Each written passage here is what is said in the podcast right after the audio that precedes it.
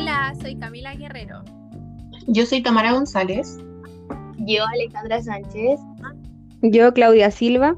Y yo, Maite Cáceres. Y en este podcast nos escucharán hablar sobre la película Freedom Writer. O en español, Escritores por la Libertad. Para contextualizarlos, en este episodio hablaremos sobre la película y cómo esta tiene un trasfondo importante en el ámbito social. Así que comencemos.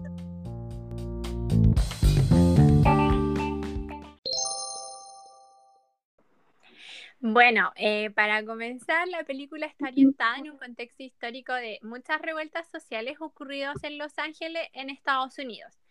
Todo esto comienza el 29 de abril con la llamada revuelta de Rodney King, eh, la cual se produjo eh, por un arresto violento en el que se evidenció eh, por golpizas brutales, llevando a cabo por policías blancos en contra de Rodney, quien fue un taxista negro y se, fue, se ve muy reflejado el tema del abuso del poder y el racismo. Posteriormente a esto se produce la revuelta social en la que en la cual principalmente participaron jóvenes africanos, latinos y asiáticos, provocando un disturbio racial y étnico que se caracterizó por distintos disturbios y protestas. Ahora bien, la película comienza contando la vida de la profesora de literatura Ellen Gruel, la cual decide trabajar por primera vez en la escuela Woodrow Wilson debido al programa de integración escolar.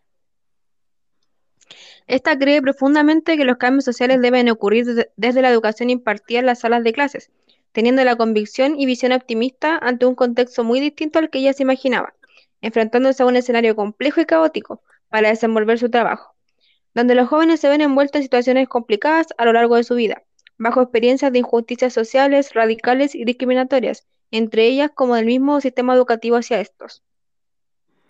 Debido a los diversos nudos de la película, en reiteradas ocasiones el cargo de la profesora se verá sometido a complejas situaciones, ya que la escuela siempre puso obstáculos para que ésta pueda llevar a cabo los mecanismos que requiere implementar en los estudiantes.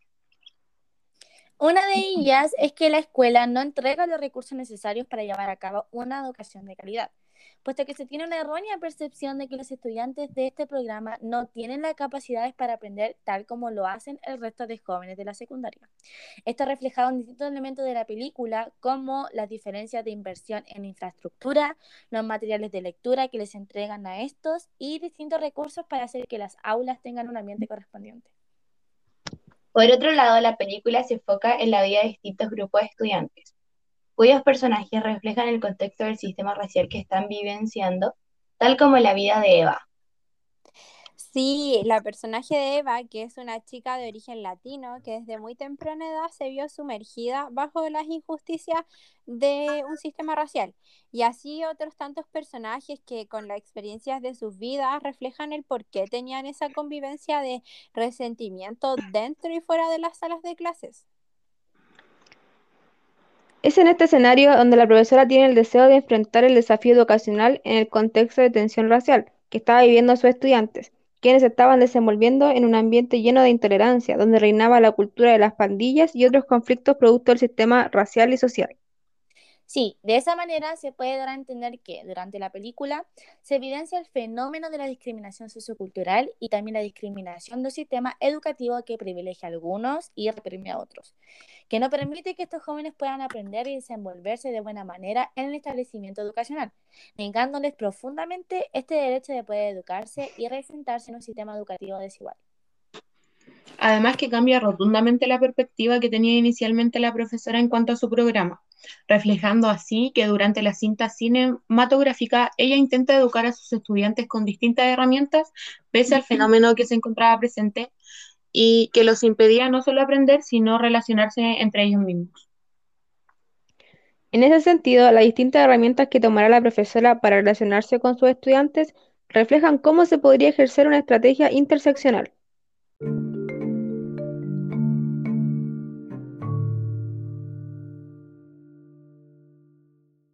Es por esto, y a modo de contexto, eh, puedo decir que la interseccionalidad es una forma crítica y analítica de observar un fenómeno social, donde lo primordial es tomar una postura que considere diferentes perspectivas para así buscar una estrategia que sea acorde y eficaz en todo ámbito eh, al momento de llevarlo a cabo.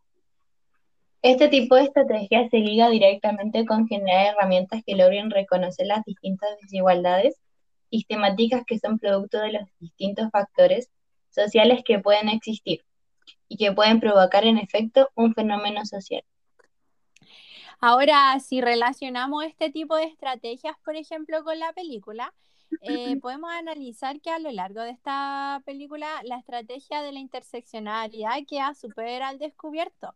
Sin embargo, hay escenas en donde se muestra cómo la profesora comienza como a desarrollar distintas técnicas, en donde se puede percatar mucho más esto, puesto que trabaja desde una visión interseccional.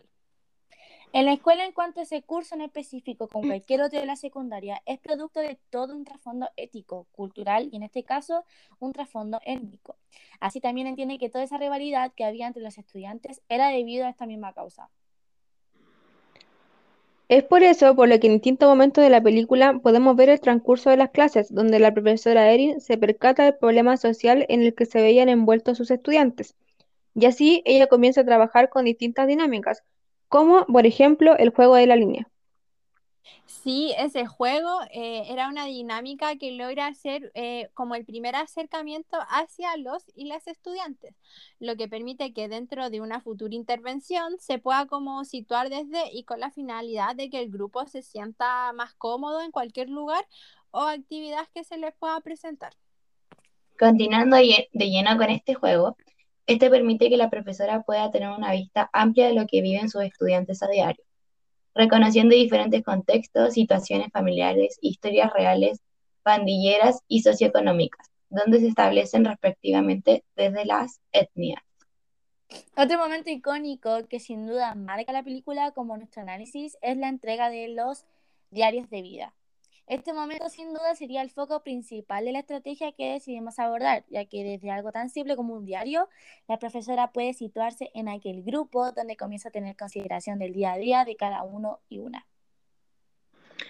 Sí, eh, es aquí principalmente donde se da cuenta cómo y desde dónde debe llevar la educación en este curso. Se da cuenta además que no les puede enseñar sino es acercándose a lo que ellos viven y considerando que son contextos demasiado diferentes debía eh, buscar un concepto que los uniera en sí. Sí, totalmente. Y por último, dentro de la película destacamos una escena que es muy importante que es el brindis por el cambio, donde todos hacen un brindis tomando una decisión. ¿Y por qué elegimos esta escena? Porque es un momento en el cual todo toma sentido. La educación fue su verdadera intervención en cada uno de ellos y ellas, donde sin importar a quienes se opusieron, la profesora logró educarlos y eso permitió que quisieran seguir aprendiendo. Sí, también se enfocó en buscar distintas perspectivas para lograr un análisis crítico de lo que realmente necesitaba cada estudiante. Algunos solo necesitaban fe, esperanza y apoyo, sin importar lo que realmente fuera. Erin trabajó y combatió muchas etnias, contextos, pasados, intervino con ellos y ellas como nadie había podido y logró que marcaran una diferencia significativa. El compromiso que tuvo la profesora se puede relacionar con el motivo de la estrategia, quien generó distintos espacios de conocimiento luego de haber desarrollado ese análisis de que los estudiantes necesitaban más que educación académica, quienes necesitaban más que una perspectiva social y así ser ayudados en cuanto al contexto racial que estaba siendo testigos como jóvenes.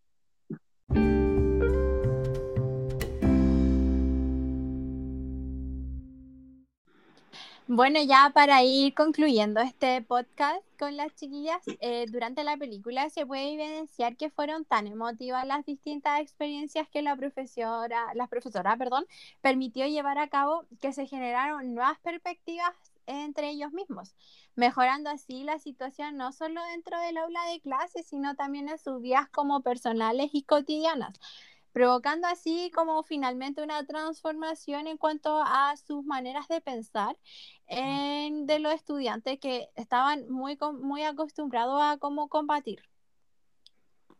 Ya, eh, quisiera agregar también a lo que dice mi compañera Camila, que nosotras podemos declarar que estos elementos de la película permiten visualizar muy bien una estrategia interseccional con la cual la profesora Erin educa, puesto que sin dudas, para tener una visión interseccional se debe trabajar desde una perspectiva de cambio según todos los contextos sociales. Eh, y en ese sentido, nos entrega cada día un desafío de seguir desarrollando esta estrategia en cualquier situación como profesionales. Así es. Muchas gracias compañeras por este podcast y gracias a todos los que eh, la están escuchando ahora mismo. Espero que tengan una muy buena semana. Chao. Muchas Chao. gracias. Chao.